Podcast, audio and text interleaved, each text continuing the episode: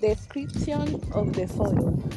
The picture was taken on May 25, 1965 for Neil Leifer in Lewiston, Maine.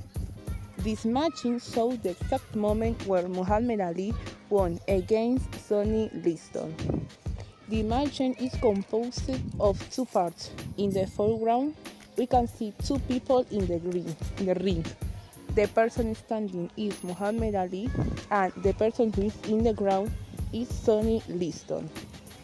At the background, we can see how the audience looks surprised and taking photos because they have just witnessed the most controversial moment in boxing history.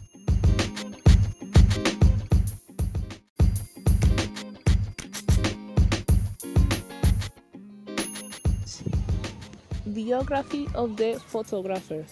Nate Leifer was born December 88, 1942.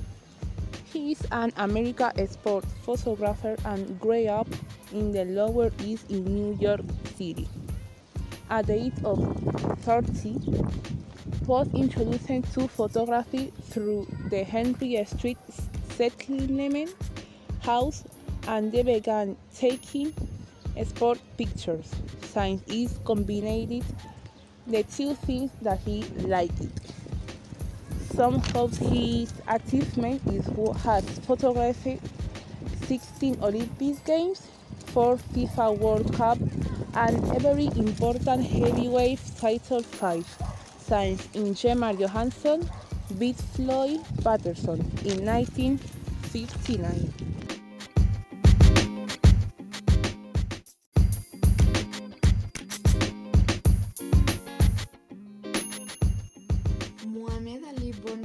Cassius Marcellus was an American professional boxer, nicknamed the Greatest.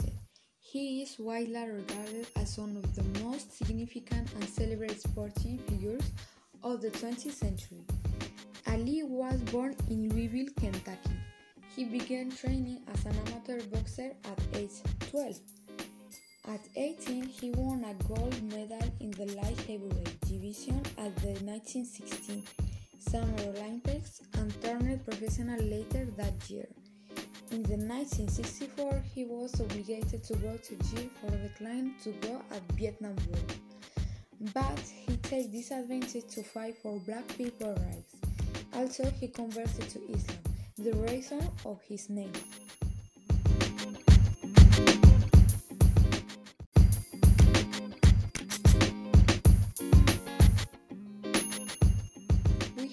Chosen this photo because it shows us the work and effort that a person can achieve if they purpose it.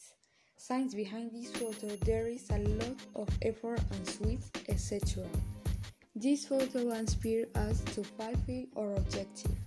Muhammad Ali has taught us a great lesson when he was in the ring, and that is that we should not surrender to anything or anyone. Get up and Bike soccer.